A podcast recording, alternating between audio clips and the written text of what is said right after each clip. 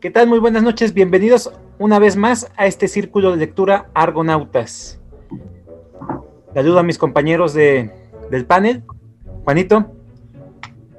¿Qué tal? Buenas noches. Un saludo a todos. Luis. Hola, buenas noches a todos. Este, espero que estén muy bien. Y yo soy Salvador, su servidor. Les agradecemos nuevamente que se hayan conectado con nosotros y esperamos que pasen una excelente noche. Este programa, en esta ocasión, Juan nos va a presentar a Mario Bellatín con el Salón de Belleza. Luis nos va a presentar a Carmilla de Sheridan Le Fanu y su servidor va a platicar sobre Hamlet de William Shakespeare. Esperemos que les agrade este programa.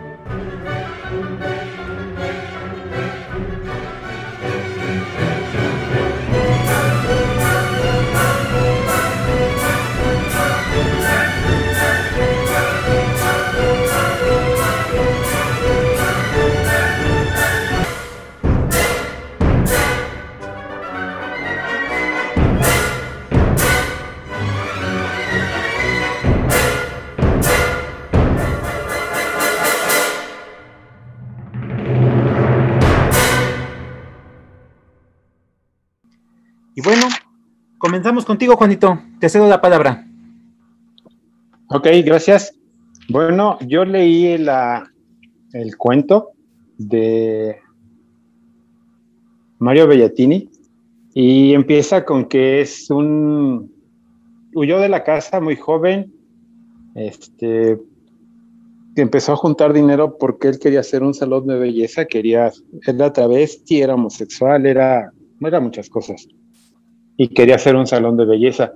Entonces, cuando juntó, juntó cierto dinero que ya había ido a trabajar al norte, regresó a su pueblo natal y entonces hizo su salón de belleza, no con todo lo que él hubiera querido, sino con lo básico para que llamara la atención a la clientela. Y entonces dice que para que fuera un poco distintivo de los demás salones de belleza, pensó en poner peceras con diferentes tipos de peces payasos, este, creo que trabajó hasta con pirañas, este, puso muchos, mucho tipo de peces ahí en las peceras. Y este, y entonces trabajaba de lunes a jueves en el salón de belleza. Tenía dos compañeros que hacían, de ahí eran sus, pues sus compañeros de trabajo. Entonces, la clientela estaba muy a gusto con su trabajo, cómo los peinaba, cómo hacía las cosas, ¿no? Es, era un buen, un buen trabajador del, del, de, del salón de belleza, igual que sus dos compañeros. Y los viernes y los sábados se iba de juerga, se ponía ropa de mujer, se iban a prostituirse, se iban a divertir, a no sé. Entonces todo iba marchando muy bien pero de pronto llegó una plaga, no sé si a la ciudad o al mundo, pero llegó ahí a la ciudad. Y entonces la gente se estaba muriendo en la calle, en los puentes, en, porque había lugares donde ya no los podían recibir porque no había espacio, estaba la plaga en su apogeo. Y entonces él tuvo la idea de por qué no convertir su salón de belleza en un moridero, pero tenía que basarse en ciertas reglas. Entonces de las reglas básicas que él ponía era solamente iba a haber hombres, no iba a haber visitas y pues si podían aportar algo para poder la familia que él llevara una vida mm, pues no tan caótica para morir bien ahí en el moridero, este, pues era bien recibida las donaciones. Y así lo hizo. Entonces, cada vez había más gente que quería entrar, tuvo que comprar más camas, más catres, este, algunas organizaciones pues vieron que estaba ayudando a, pues, a que muriera la gente, muriera decentemente, no en la calle, no en los puentes, no en cualquier lugar.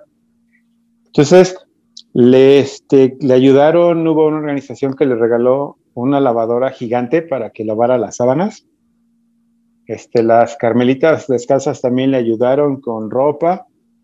O sea, muchas personas lo, apoyaban y entonces conforme iban muriendo, iban entrando.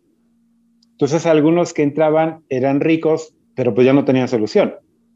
Y que ya no lo recibían en ningún otro lado, pues entonces dejaban todo su dinero a él, al del salón de belleza. Y, este, y entonces había muchas mujeres que llegaban pidiendo, suplicando que pues querían morir ahí, ahí en su moridero. Y él decía, no, las reglas son claras, es solamente hombres. Y todavía en ese tiempo, cuando empezó lo del moridero, todavía seguía saliendo con sus amigos a las, a las, este, a divertirse los fines de semana, se vestía de mujer y salía a bailar o a lo que fuera. Pero conforme fue pasando el tiempo, pues ya las cosas fueron uh, decayendo y sus peceras, que era lo que era la parte más importante de su salón de belleza, que era lo que llamaba la atención para la, la clientela, pues ya no había tanto entusiasmo en cuidarla, ¿no? Ya a veces algunas estaban el agua toda verdosa, este, en otro los peces se comían a los otros peces, en otro ya los peces mejor se morían y se iban al fondo. Entonces ya no tenía tanta paciencia para, para tener los dos, los dos o los tres negocios, que era salir a divertirse, el moridero y sus peces. Y así fue transcurriendo el tiempo y cada vez fue perdiendo interés. Este, llegó a conocer un paciente que llegó al moridero que le gustó tuvo, él decía que no iba a hacer nada que no fuera lo estrictamente necesario para cuidarlo y, y que él estuviera bien y que se sintiera a gusto y muriera a gusto, pero pues no pudo, ¿no? Entonces tuvo algo que ver con el, uno de los que iban a morir. Pero digo, él se estuvo pasando el tiempo bien, pero la gente que vivía alrededor del moridero, del salón de belleza, porque no un moridero, era un salón de belleza, este, empezó a hablar que ahí llegaban a morir y entonces pues iban a ocasionar una, una peste, una plaga o iban a contaminar todo alrededor. Y entonces la gente, como siempre, se juntó, cerraron la calle, quisieron quemarlos, quisieron quemar el salón de belleza. Y entonces él de cierta manera logró escapar por la parte de atrás, fue a donde estaban los policías o la guardia. Entonces ya llegaron, calmaron a la gente, no lograron entrar, los enfermos unos ni cuenta se dieron. Y este y siguió con su vida. Entonces aclaró que no iba a ocasionar ningún mal para la gente que estaba afuera. La gente que se moría afuera, pues era porque no tenía dónde quedarse. Y entonces la vida siguió transcurriendo normal, él seguía pensando en sus peces, compró diferentes tipos de peces, el zapatero, él hizo muchas combinaciones, pero unos se comían a otros, otros no se pelaban, nada es, eh, pero siempre quería que fuera la parte que le diera vida a su salón de belleza o moridero, era lo mismo. Hasta que llegó el momento en que él se dio cuenta que ya estaba enfermo, tenía llagas en el cuello y entonces fue cuando dijo, ups, ya no va a ser lo mismo. Y entonces nunca había pensado en el, futuro que le esperaba de una u otra forma. Si cuando tenía el salón de belleza y salía a destramparse los fines de semana, o ahora que ya tenía un moridero, o sea, nunca había pensado qué iba a pasar con el futuro inmediato. Y entonces cuando él se da cuenta que está enfermo, es cuando empieza a reflexionar y hace comparaciones con las peceras y los peces, cómo era la interacción entre algunos y cómo otros se comían a otros, o sea, el, juego de la vida. Pero él fue cuando le entró el, el concepto de decir, ajá, me voy a morir. ¿Y qué va a pasar con todos? ¿Qué va a pasar con mi propiedad? que van a venir los, los que me dieron la lavadora y se la van a llevar. Este, las carmelitas descalzas van a venir y van a abrir y van a dejar entrar a todo mundo. O ya no supo qué, este, qué iba a pasar con su vida. Lo único que sí decidió fue que sus trajes de sus vestidos de lentejuela y todo eso, pues a mí ya no tenía que existir. Entonces fue a la parte de atrás y los quemó. O sea, vio cómo se quemaban, cómo olía, cómo... Toda la sensación y los recuerdos que le trajo todos esos vestidos, los zapatos, las pestañas, todo eso era así como que se iba una parte de él, parte de su vida que ya no iba a regresar. Y en el tiempo en que estuvo reflexionando qué iba a hacer de su vida, ahora que estaba así, si iba a haber quien lo cuidara, si iba a haber, si una de las este, partes infectadas era el estómago, pues se iba a morir de diarrea, si la otra parte era la cabeza, había muchas, muchas formas de infectarse y que se declaraban en el cuerpo. Entonces, él lo único que sentía era que tenía llagas en el cuello y por más que se las pintaba, pues cada vez iban creciendo más. Y entonces, la conclusión es, pues ya no supo qué hacer. Solamente se quedó pensando, reflexionó, pensó en un futuro inmediato o inmediato y no supo qué hacer. Y ahí termina el cuento. Es como una manera de reflexionar. Todo lo que hiciste en tu vida fue bueno, te divertiste, comiste, bailaste, no sé, tomaste. Pero hay un momento de la vida que debes de pensar, ¿y después de aquí qué vamos a hacer? ¿O qué voy a hacer? Entonces, el cuento se me hace que es esa parte de que debes de pensar qué vas a hacer después de. De que estés enfermo, que estés viejo, que estés solo, que estés, no sé, algo tiene que adaptarse a tu vida. Para mí ese es el mensaje. Y cuando él estuvo consciente, pues era feliz, y cuando se iba a bailar era feliz, y cuando les daba de comer a los demás y les cambiaba el pañal y les cambiaba la sábana, también era feliz porque estaba ayudando a la gente a morir con dignidad pero él nunca pensó que él se iba a infectar y cuando se infectó dijo, ah, ¿y entonces? Y entonces ya trató de reflexionar, pero pues no sabemos cuál es el final. Se muere y qué va a pasar. Él ya no va a sentir nada. O sea, está interesante. Está interesante. Fíjate que me suena totalmente diferente a como lo, lo platicó David la vez pasada porque este ya lo dijo David, suena muy diferente y me llama la atención el hecho de que tú leíste la edición de Tusquets y David nos presentó la edición que revisó el mismo Mario Bellatín, que corrigió, que al parecer le dio un final más eh, trabajado en ese aspecto. El de David. la, edición de Alfaguara. Es una edición actual. Eh, no, muy actual, pero sí este, la, más, la más nueva, ¿no? Y suena totalmente diferente. Eso, eso me llama mucho la atención.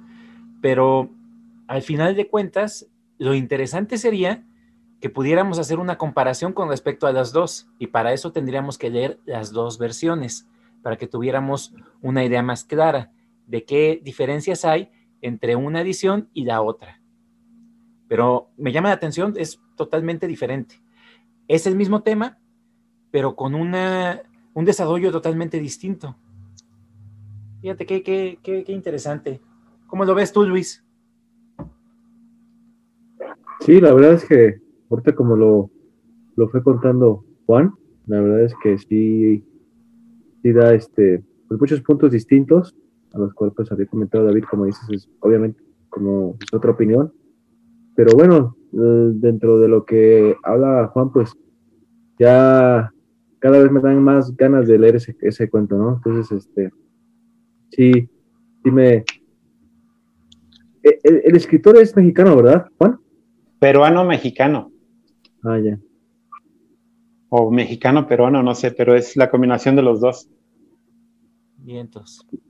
Vientos, pues bórrele, ya, ya, ya dejaste más. Ahora sí que ya es forzoso obligatorio que lo tengo que comprar, porque sí, cada vez que lo presentan y me hablan de él, sí, sí me dan muchas ganas de leerlo. Pues habría que comparar, buscar la, la otra versión, la de. Yo, leí la de Tusquet. Y habría que buscar la otra para ver en qué difiere. Claro. Al parecer, fíjate, así como me lo planteas, el de Tusquets puede ser que sea más breve. Y el de 30 y 32 páginas. Claro, sí, es totalmente otra cosa. El de Alfaguara es una novela. Estamos hablando de Ah, unas mm, de 100 a 200 páginas. no, pues sí. Es otra cosa totalmente distinta. Ahí Entonces debe de aclarar más cosas, más pasajes, más... Sí. Hay un tratamiento totalmente distinto. Mira qué interesante. Pues ahora sí, con toda la intención de leer los dos, ¿eh? Las dos versiones. Pues el otro, ajá. Ya está, como tarea. Perfecto, Juanito. Muchas gracias, Juanito. No, ¿de qué? Al contrario. Otra, otro cuento más a mi historia. Ya estás. Pues le cedo el turno ahora a mi compañero Luis. Adelante, Luis. Gracias, Salvador. La verdad es que, bueno, yo esta obra que traigo para presentarles, pues la tenía planeada por X motivo, que ya no pude planear este, presentarla en el especial de Irlanda, pero bueno, Sheridan Le Fanu es un escritor irlandés y es más conocido por sus obras de terror y de género literario, este, precisamente narrativa gótica, podemos decirlo. Y bueno, yo hace mucho tiempo me estaba eh, ya haciendo la, he tenido la iniciativa de adentrarme más en este género que es pues el terror gótico. Empecé con El Castillo de Otranto de Horace Walpole, que es una obra la principal y más representativa del terror gótico. Y bueno, ahora leí no hace mucho Carmila y bueno, es un, es un libro que, que igual también es de terror gótico. eh, pues muchos se preguntaban, pues, ¿qué es el terror gótico? Yo creo que eh, eh, este terror hace énfasis de alguna manera como, como en, la, emoción o, o es, un tipo de terror placentero, ¿no? Lo más, parecen, lo más parecido a un género literario romántico. Entonces, que pues sí, que va, va- eh, este Sheridan Le Fanu lo va a plasmar muy bien en Carmila, que pues, es una historia de, de- que se va a desarrollar en la Europa del Este, igual que, que ya hace mucho tiempo vengo hablándoles, en lo que es este Estiria, un, un poblado, una ciudad de Austria, este, la- de, de Austria, y la cual pues está pues influenciada por mucho lo, todo lo, que son los bosques y eh, esos ambientes oscuros. Y pues Sheridan Le Fanu o principalmente los irlandeses, son muy buenos hablando de historias fuera de su país. Es curioso porque a diferencia de los rusos o alemanes, ingleses y franceses que dominan la literatura dentro de su país, los irlandeses tienden a escribir de otras partes y lo hacen de una manera que yo digo pues muy original y que les ha funcionado. Pero hay que entender que su literatura también va de acuerdo a su historia, porque ellos siempre han tenido esa necesidad de emigrar de su país por X y razón, ya sea por en la historia, por, por los problemas y conflictos religiosos, pues, principalmente desde la época de Enrique VIII hasta actualmente siguen sigue habiendo este, esos, esos problemas. Pero bueno, ¿de qué trata la historia? Esta historia nos va a narrar la, la vida de una joven que se llama Laura y y pues prácticamente va a tener una vida tranquila. Este, su papá ha ahorrado una cantidad suficiente para, para poder comprar mm, pues una residencia ahí cerca de ese poblado, en Estiria, pero pues que está, y, el mismo escritor que lo comenta, que está a varios kilómetros lejos de ese poblado, o sea, está como 10, entonces, y es lo más cercano, ¿no? Que hay. Entonces, pues es una joven que físicamente pues la, la, la describe muy hermosa y que este pues va a ser tratada pues, de una manera muy buena. Porque porque va a tener este criados en esa en, esa, en ese castillo. Realmente es- podemos decir que es un, prácticamente castillo la, la vivienda donde vive. Y pues de niño va a tener muchos recuerdos ya que pues su mamá fallece pero siempre la va a estar recordando y, y en un principio del libro nos va, a narrar eso, esa comodidad de ella, esa, esa este, acercamiento a su padre a, a- y su al mundo en el que vive, ¿no? Lo, describe muy bien, la, misma vegetación la describe bien, a, pesar de que es, es un poco este, oscura, este, la, la, describe muy bien. Y bueno, lo, comparo, lo puedo comparar obviamente cualquiera que lo empiece a leer y que ya haya leído Drácula, lo va, lo va a encontrar mucha similitud. Sin embargo, esta obra, eh, eh, tengo que mencionar, pues fue escrita 26 años antes que la de Bram Stoker. Entonces, por eso es, y es muy original. Y bueno, va la obra a, a, tener un giro su vida cuando este, de repente cerca de, la vivienda de su padre se va, este, va, va a detenerse un carruaje, un carruaje. Entonces, en ese carruaje, este, supuestamente él, va a tener una visita de una compañera, entonces ella viviendo sola, pues lo que quiere es estar con alguien y obviamente compartir pues, pues ideas y, la misma convivencia, pues es una necesidad. Lamentablemente la chica que va a llegar fallece y su papá pues se tiene que ir este, desesperado, ¿no? Y, y es después cuando otro carruaje llega y este, también tiene un accidente, ahora sí que frente al castillo, casualmente, y una, desesperada mamá, me acuerdo que es la que baja suplicando y, pidiendo de favor a, su papá, al dueño, que pues, que si de favor no cuidaban a su hija, ya que ella tenía que salir urgentemente. Y pues esta hija resulta ser que es Carmila, y bueno, su padre la acepta y la recibe porque pues esta Laura pues va a estar sola y, esta compañía de alguna manera va a sufrir pues la que tenían planeada desde un inicio, ¿no? Entonces, y, él, y él lo, acepta porque pues su hija ve que lo necesita. Entonces, conforme van pasando los días en esta, ya en esta nueva, puede decir, amistad que van a entablar Carmila y Laura, se van uniendo más, cada día, cada día más, este, les van hablando de muchas cosas y bueno, y, las dos resulta ser que se van confesando muchas, este, muchos, este, muchos sueños que han tenido y similitudes, ¿no? Y es importante también decir que esta historia, Carmila, este, Laura la empieza narrando de un, de un encuentro que va a tener con, con un vampiro, el cual, pues, va, ella se va a sentir atacada, pero por un vampiro, un vampiro mujer.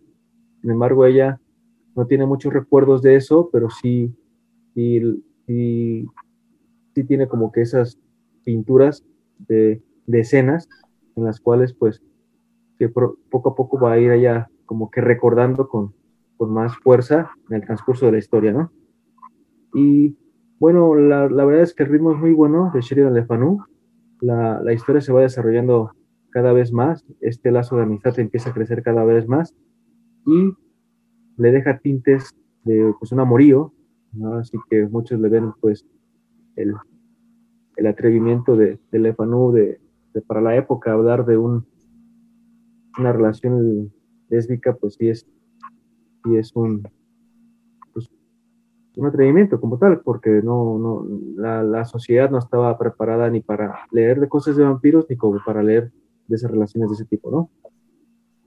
Entonces sí es una historia que, tiene su gran importancia, como les digo, fue una de las pioneras del vampirismo y, yo realmente me sentí muy, este, te transporta, es, es, es, un escritor que, que, hace eso, realmente te sientes en, esa tierra, este, te describe tanto a las personas, las relaciones, la soledad misma de los personajes te las hace ver y, y también los sucesos que empiezan a, a, a pasar en ese castillo de, de repente el comportamiento de Carmila va, va este, cambiando, de repente este, sale del cuarto y nadie sabe cómo sale, porque se sale porque las ventanas están cerradas y las puertas están selladas, entonces nadie sabe cómo va saliendo Carmila, y poco a poco va, va a ir, este, ahora sí que mostrando ese lado que esconde, finalmente pues la historia va avanzando, yo, yo, yo creo que hasta aquí no, no, no les quiero contar más, pero ya de repente no la encuentran, entonces o tardan más en encontrarla, la buscan en el castillo, el castillo. Y entonces es, una historia que sí te, te, te lleva a ese, a ese terror gótico, como les digo, así como que muy, muy, este, así que tiene todo, todo, todo, este, todas las bases. Es un lugar lúgubre, un lugar solo, hay algo de erotismo, entonces va con lo que son los vampiros como tal. Y bueno, pues yo creo que esa es, esa es mi aportación del día de hoy. No sé ustedes qué, qué les pareció, ya lo, ya lo leyeron, que Salvador ya lo leyó, Yo, yo ya lo había leído y sí me gustó mucho. Bien. Este, sí, cuando decías Carmila, ya estoy, tuve que buscar mi agenda de cuáles son los libros que ya leí. Sí, porque no me los sé todos. Entonces llevo la del 21, que es este año, más la del 20. Y sí, ya, ahí estaba. Ajá. Ahora le va a llover. Wow. Ajá, sí, ya la había leído. Y sí me gustó mucho. Como dices tú, esos conceptos de gótico, lésbico y vampiros. era una combinación muy buena. Me gustó mucho. Claro. E, sí, sobre todo que, como les digo, es, fue innovador. O sea, es la verdad, es un, es maestro. No sé, Salvador, ¿no fue el que tuvo esa reunión y inventaron el cuento? ¿O junto con esta.? No, este, ¿verdad? Este, este ah, no, es, sí, cierto, sí, cierto. fue el otro que llevé, el de el inglés, ok. Claro, sí, el, el, otro es el de Polidori, del vampiro. Pero bueno, este, este de Sheridan de Fanu a mí me pareció sumamente hermoso, aparte de, de terrorífico te transporta completamente a la época y lo que más me gusta es la descripción tanto del ambiente, del lugar, de cómo es que la misma gente se encerraba en ese miedo, en ese terror, y también cómo eran demasiado supersticiosos. Hay, hay una referencia completamente a lo que es el rito vampírico, una descripción de, eso, que me gustó bastante. Eh, tiene también esa cualidad de describirte el despertar sexual de Laura, que también me gustó mucho, el manejo de, la sexualidad, el manejo de, cómo esta eh, Carmila va seduciendo poco a poco a Laura y de cómo se va metiendo en la vida y también todos esos aspectos que manejó de forma soberbia de Fanu para la época. Sí. Es muy fluida su escritura, completamente, muy disfrutable, y me pareció un gran exponente del género de terror y del relato corto. También, a pesar de que no es tan corto Carmila, estamos hablando de que en varias ediciones tiene alrededor de 70 páginas y en otras hasta las 90. Entonces sí es un relato algo largo para la comprensión de relatos. Pero bueno, es muy agradable, es muy bueno, eh, eh, te ambienta completamente y el terror es muy bien manejado, bastante sutil, junto con todos los elementos que ya mencionamos. Es una gran, gran obra. Perfecto, Luis. Ok, bueno, yo voy a cerrar con un Hamlet bastante nombrado, un escritor muy conocido por la mayoría, por lo menos alguien ya ha escuchado de él, o ha visto alguna película que haga referencia a su obra, o ha visto la misma película que se trata sobre su vida. Entonces, es un escritor del cual nosotros siempre hemos denominado universal, aquel que ha trascendido la barrera del tiempo, que se vuelve muy conocido a nivel mundial y es el mismísimo William Shakespeare. ¿Qué, tanto se ha dicho de William Shakespeare? Se ha dicho todo, desde que es un genio, es una persona adelantada a su época, es una persona que sentó las bases de la, literatura en su momento, por hablar de la dramaturgia, del teatro. Él pertenecía a ese sector que trabajaba para la corte se dedicaba a ofrecer las obras de teatro a la corte. Entonces, es una persona muy interesante. Podríamos hablar muchísimo sobre su vida y nos llevaría toda la noche. Pero bueno, voy a hacer una breve disertación de lo que es Hamlet. Hamlet es una obra muy interesante porque mucha gente también la tiene en mente. Tiene en mente esa famosa escena de, de la calavera, de la frase de ser o no ser. Y entonces es muy conocida por esos aspectos y se han hecho muchísimas adaptaciones. Aunque son parte de, la, obra, no son los elementos fundamentales. Tiene mucha, mucha, mucha tela de dónde cortar esta obra. ¿De qué trata esta obra? Es la historia del rey de Dinamarca que es asesinado por su hermano, quien se casa con la esposa de su hermano y toma el control del reino de Dinamarca. Para esto, su hijo Hamlet que es una persona muy taciturna y tranquila. Le gusta mucho la cuestión del estudio y casi no se mete en broncas. Él, es, una persona muy alejada de, de lo que es la vida cortesana. Entonces, en una ocasión los soldados están de guardia, llega Horacio, que es amigo de Hamlet, y ve que están muy atemorizados porque se ha estado presentando un fantasma que ha estado rondándolos. Y resulta ser que ese fantasma es el mismísimo rey fallecido, padre de Hamlet, Hamlet padre. Entonces Horacio intenta hacer contacto con él, pero el fantasma ni, ni se inmuta y sigue su camino. Horacio decide contarle a Hamlet, oye, pues este, fíjate que vi el fantasma de tu padre.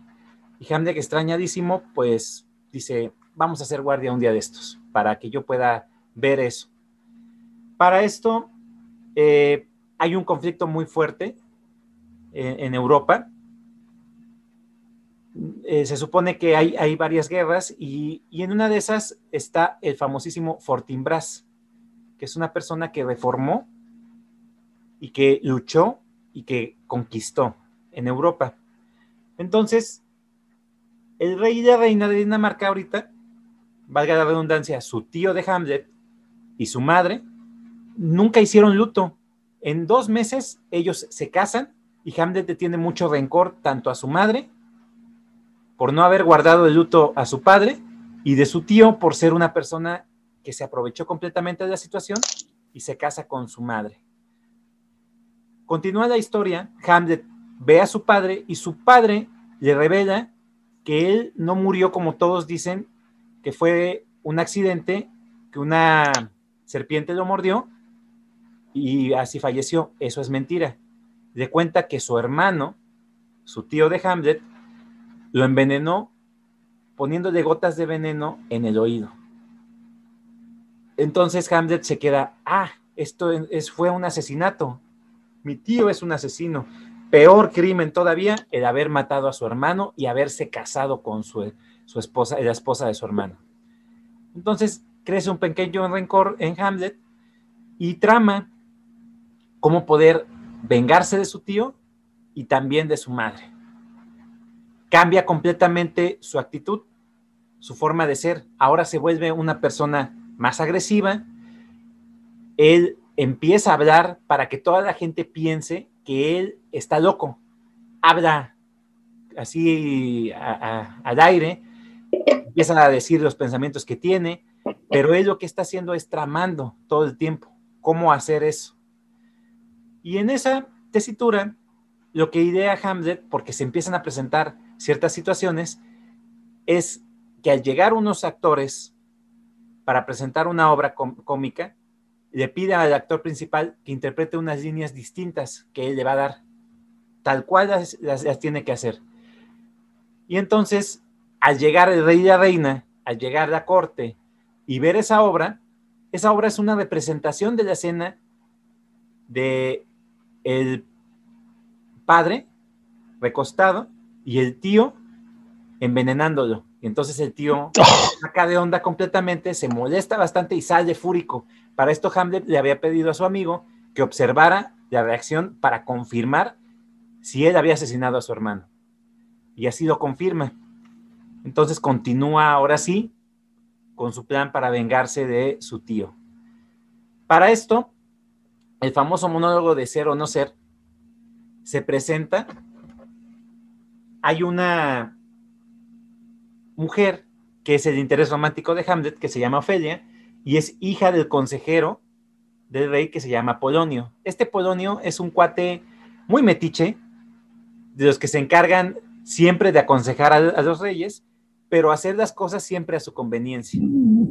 Y este cuate todo el tiempo le está diciendo a Ofelia que tenga cuidado con Hamlet, porque Hamlet puede ser que no tenga ningún interés verdaderamente honorable y que solo la quiera para una, un rato, quiera ultrajarla. Su hermano de Ofelia, que se llama Laertes, también le aconseja lo mismo, porque no cree en los sentimientos de Hamlet. Pero Hamlet sí siente un verdadero amor por Ofelia.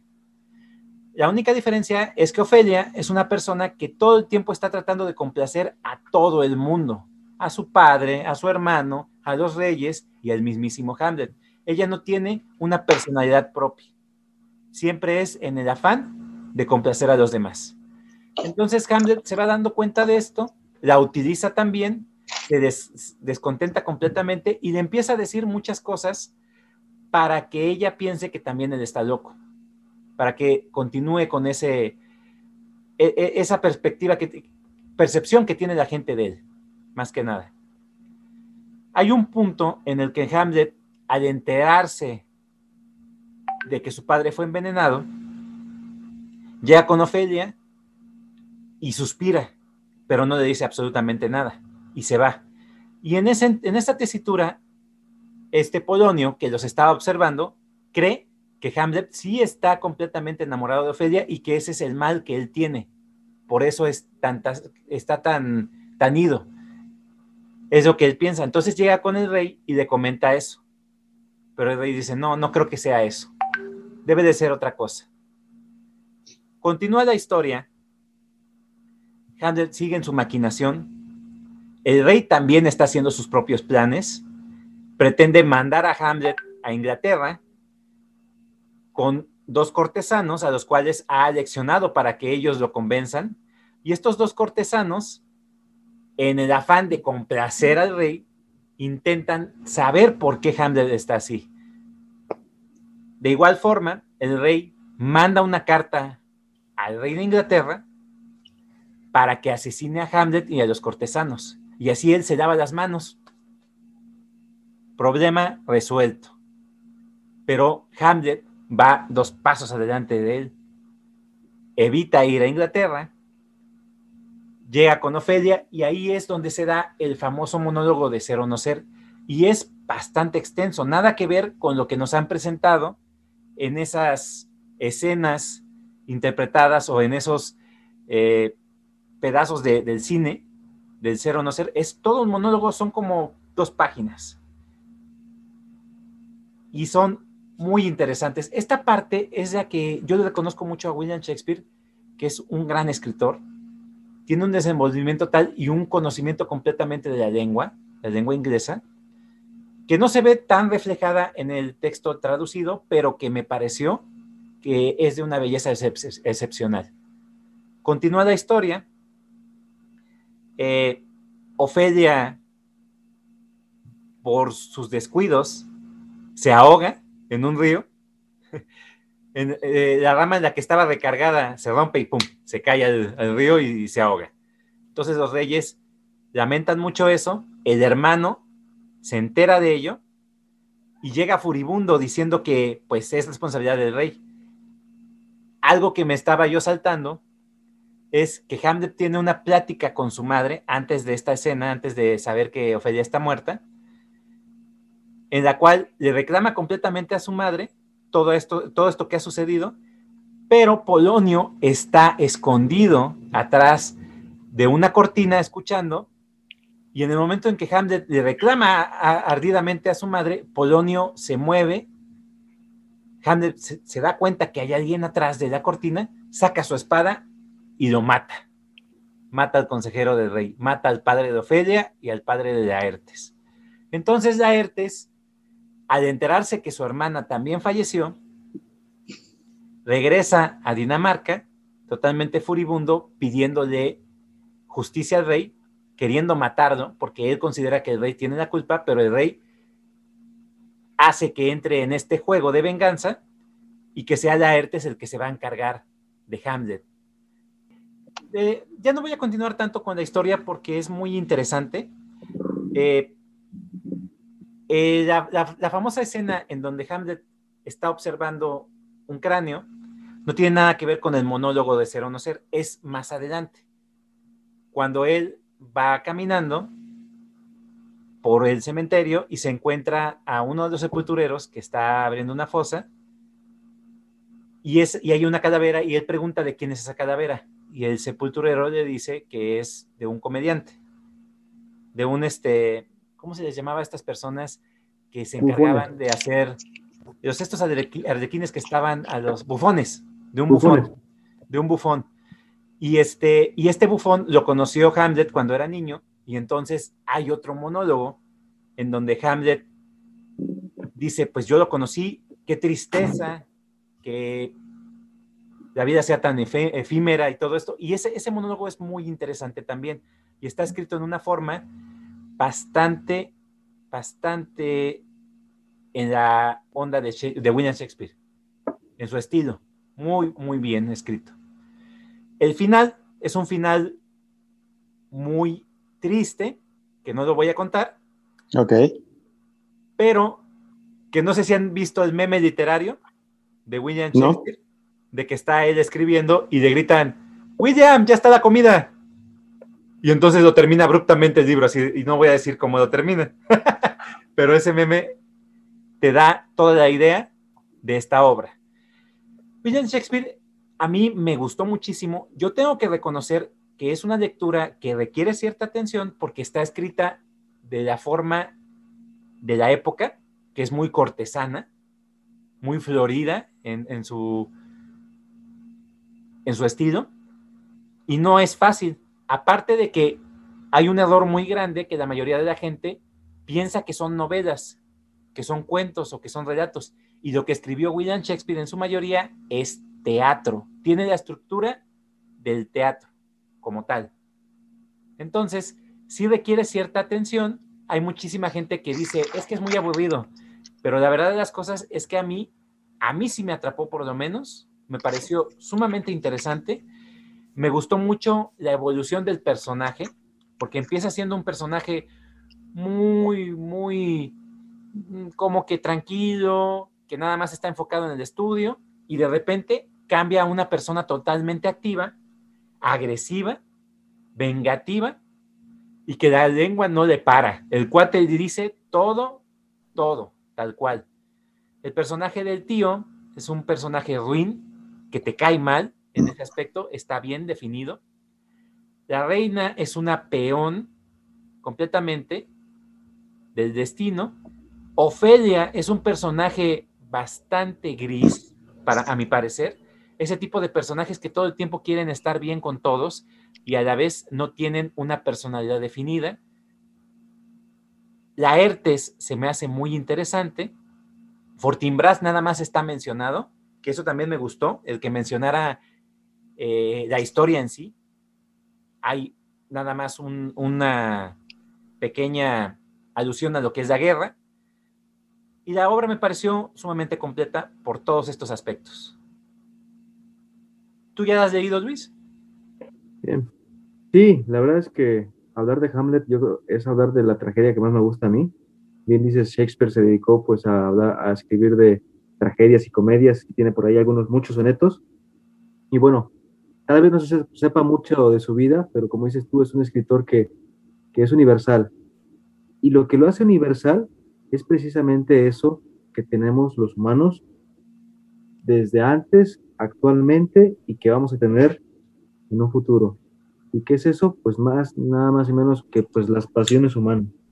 En esta obra como tal, bueno, es, es, es, es muy común hablar en esa época pues del renacimiento, principalmente en Italia.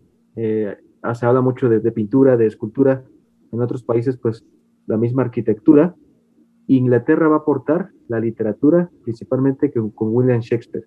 Él, va a hacer el aporte eh, en este movimiento y sus, sus, estas tragedias y tanto comedias hablan de eso, de las pasiones humanas, Eh, Romeo y Julieta, podemos hablar de, la pasión humana que más se, centra ahí, que es el amor. Este, eh, el sueño, de una noche de verano puede ser la, ilusión. Eh, y también las tragedias que son muy buenas. Macbeth, ahí es el odio. Eh, el, el, este, Otelo, ahí son los celos.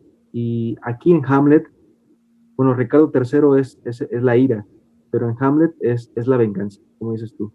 Aquí, una vez que, que, que Hamlet se plantea que va a vengar a su papá, que va a, a dar todo y, y, y, ahora sí que contra el que se ponga, ahí es cuando tú te das cuenta que, que la venganza habita en el, personaje principal y lo domina y lo desarrolla muy bien este, William este, Shakespeare. Es una obra que a mí yo creo que de todas sus tragedias es la que más me gusta, la que más analiza, vamos, un poco más el personaje principal, eh, lo, lo, lo, desarrolla más, ese soliloquio que dices este, abunda muchísimo en, en, en, en el por qué va a actuar así el personaje y se entiende. Entonces, sí es una, es un super libro el que traes, la verdad es que yo lo considero uno de mis favoritos y, y pues bueno, es, es lo recomendaría para todos los que no han leído a Shakespeare, como bien dijo Salvador, pues no es difícil de leer, simplemente pues sí hay que entender que está escrito en otra época y tal vez la, narrativa no sea, no, no sea tan, tan común, pero como está escrito en, en, teatro, en forma de teatro, se avanza muy rápido. ¿Por qué? Porque hay mucho diálogo. Hay mucho diálogo y no, no abunda en descripciones, pero, pero vaya que no, no la necesita William Shakespeare. La verdad, sus obras no, son maravillosas, ¿no? Entonces, yo, qué bueno que, que, nos compartes este libro, Salvador. Ya, ya habíamos hablado hace muchísimo tiempo de él, pero bueno, yo esa es mi aportación y, y, y, y wow, que, Así que a mí me apasiona hablar mucho de Shakespeare también. Claro. ¿Qué te parece a ti, Juanito? No lo he leído, se me hace muy interesante. Lo único es, como comentario adicional, cuando estaba haciendo filosofía, en literatura 2 nos tocó una maestra que venía de Inglaterra y nos habló de, de William Shakespeare y traía el libro de Hamlet.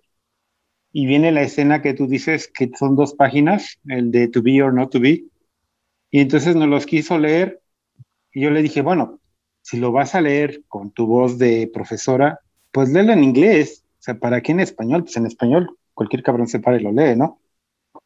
Y dijo la maestra, sí, dice, pero no todos entienden inglés. Digo, a mí no me importa que no entiendan inglés, es problema de ellos.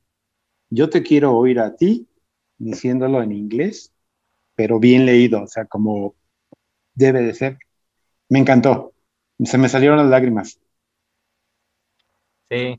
qué, bueno, que mencionas eso porque ya lo iba a leer, entonces ya me quito esa espinita. Ah, ¿tú lo ibas a leer? no, ya no. ¿Pero en inglés? ¿En inglés? No, no, pues léelo en español, o sea, también debe tener mayor sentido, pero digo, yo le decía, léelo originalmente en inglés. Y decía, es que no todos hablan inglés, es problema de ellos, no mío. Yo quiero oírte decirlo en inglés para que me me llegue. Y sí, sí me gustó. sí, lo escuché, lo escuché en un, en un video de YouTube, lo escuché en inglés y sonaba hermoso. Sí, sí, es, no tiene madre. Sonaba hermoso. Y sí, ahí es donde yo pienso que todavía brilla más la escritura de William Shakespeare en su idioma original. Exacto. A mí me parece de por sí traducido muy hermoso, pero considero que la traducción en cierta medida pierde esa calidad eh, eh, del sonido, de, la, voz, de, todo lo que tiene que ver. Y luego el acento, más que nada, ¿no? Dices, Es increíble. Que a mí me, se me puso la piel de gallina, ¿no? Dices, wow. Y los demás se quedaron así como, no, pues, pues si no entienden inglés es problema de ustedes. Discúlpame, Juanito, ¿eh? que no me gusta el inglés, discúlpame a, mí, no me hables, a mí no me hables de lenguas inferiores, o sea, español y punto, por favor. Okidoki. ya estás, carnal. Pero bueno, sí. sí, es una obra indiscutiblemente muy buena, que sí se le tendría que dar la oportunidad, considero yo, Pues otra, otro, otro libro para la lista de pendientes. ¿Ya estás? ¿Vas con Tokio, Juanito? ¿Vas con Tokio? Perfecto. Pues eso bueno, fue. pues. Eso fue nuestro programa de esta noche. Espero que les haya agradado. Vamos a pasar a la calificación y lo vamos a hacer en orden de aparición. Juanito, ¿cuánto le damos a Salón de Belleza? Yo le daría un 5. Porque ya habla al final sobre reflexión de qué va a ser de su vida lo que no hizo en tantos años. Y es lo que a veces nosotros tampoco hemos hecho. Yo 5. Perfecto, Juanito. Luis, ¿cuánto calificamos a Carmila de Lefanú? Carmila de Lefanú le pongo cuatro estrellas. La verdad es que, pues sí, no es una obra tan no, no, no, no es tan corta, pero sí siento que me quedo con muchas dudas. Entonces, pues sí, dejando eso a un lado, pues pongo cuatro estrellas. La historia es increíble, por ejemplo.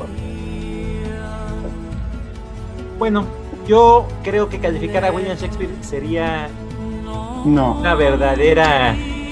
no, pues no. No, no, no se puede, no se puede, pero. Con solo haber oído el monólogo de dos páginas en, en idioma original, dices, ¿Qué le pones? No puedes. Me pasa lo mismo que con la Odisea. Creo que es incalificable. Exacto. Calificable. No, no, lo, no lo puedo calificar. Cinco estrellas le quedaría cortas. Sí, quedaría súper cortas. Pero bueno, vamos a darle la máxima puntuación definitivamente a William Shakespeare. Cinco. No está bien. Perfecto. Bueno, les agradezco mucho. Esto ha sido nuestra participación de esta noche del Círculo de Lectura voy a pasar a despedirme, despedir a mis compañeros y agradecerles a todos los que nos hayan escuchado, ya sea esta noche o diferido el siguiente día. Juanito. Buenas noches, qué gusto estar con ustedes y escuchar más buenos libros. Luis. Buenas noches. Gracias por, por su tiempo, por escucharnos y buenas noches a todos los que nos van a escuchar después. Y un saludo a todos mis amigos, Juan, Salvador Gracias, Y su servidor, pues les agradece mucho esta atención que nos hayan prestado. Y no me queda decirle más que gracias totales. Nos escuchamos en otro programa y esperamos que pasen una excelente noche.